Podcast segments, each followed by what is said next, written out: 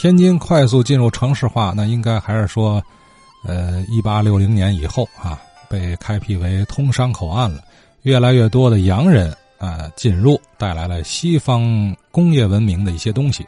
呃，可是呢，你要追溯中国人最早接触西洋玩意儿，那就太早了。呃，太早的咱也就不说了，就说明代啊，明初就有这个什么郑和下西洋嘛。呃，后来呢，又有了西洋传教士进入，这都是东西方文明的一种交汇。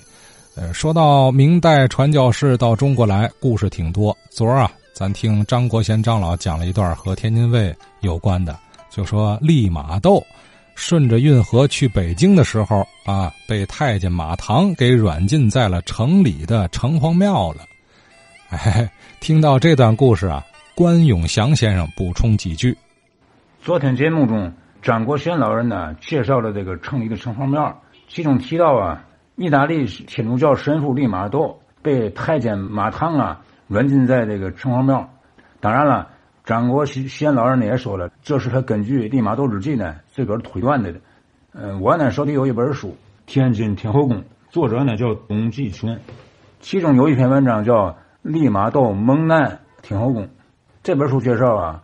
意大利神父利玛窦啊，呃，上北京给皇上进贡时候是，一六零零年的，呃，五月十八号，由南京沿着这个京杭大运河北上，到达天津以后就被马唐啊软禁在了天后宫，一直到了这个一六零一年年初，呃，才收到这个皇上的旨意，让他进京啊进贡。这个内容呢，呃，在这个。利玛窦被软禁的地点都与张国贤老人的推断呢，呃，不一致。嗯，我在这里提出来呢，希望大家呢，呃，讨论，嗯，追究一下，这个以便呢，得到一个准确的这个结果。嗯，下面呢，我呀有一个问题请教啊，张少祖老师。我呀，小学三年级到六年级啊，是在河北区玉祥街小学上的。在我们玉祥街附近呢，有三座小学。第一个是这个二中心，它是。由这个大佛寺改建的，第二个民营小学，它是由白燕改建的，而我们这个玉山街小学呢，一直没有人提到这一点，哎，没有说它是这个飞苗新学新学改建的，呃，资料上也查不到。但是呢，我现在有一个想法，我估计十有八九玉山街小学也是由这个呃一座庙宇啊，在飞苗新学时代呢改建的。嗯，我的理由有两条，第一个。他坐落的地点呢，就是坐落在西房二一条胡同上。西房二是一个庙宇，呃，西房二一条胡同的特点呢，我介绍一下，就是它是玉长街北头东侧第一条胡同。这玉长街到了这附近呢，变成一个喇嘛口，突然间变大了，变大这部分露出来这部分就是我们学校。呃，然后呢，我们学校的西墙附近呢，又使得玉长街变成恢复到七八米的宽度，一直延伸到集街胡同口。嗯，第二个呢，从那个房屋的建筑格局上，我认为它和这个庙宇是一致的。就拿那个由白银店改建的小学、民营小学来比较吧，这两个学校的建筑格局完全一致。嗯，只不过呢，玉山这些小学呢，嗯，要大一点，呃，大将近一倍吧。从南门进去以后呢，北面三间大教室啊，完全像一座庙宇的大殿，而且呢，它坐落在一个高台上，这个高台呢要高于一米以上。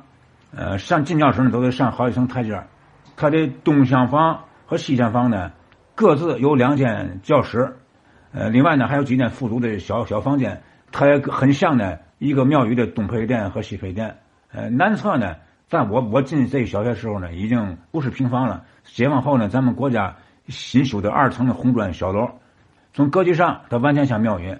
根据这两点呢，估计呢它是由废庙兴学改建的。另外呢，这个玉山玉山街小学的历史也很长，这也应该作为飞马兴学改建的一个理由。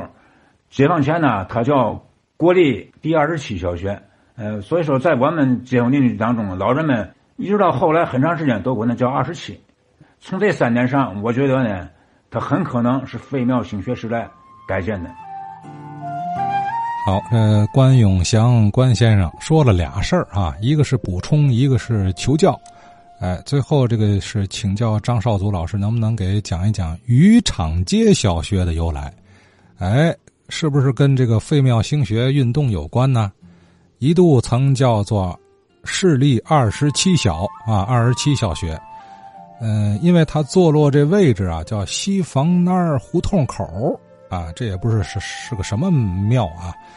呃，看这个建筑建筑的样式格局也很像是老庙啊，咱求教啊。呃，还一个事儿呢，就是补充情况了。昨天说的这个利玛窦啊，一六零零年五月啊，这个这个北上，呃，一直到一六零一年年初，这个才从啊天津卫这个大庙里给开放出来啊。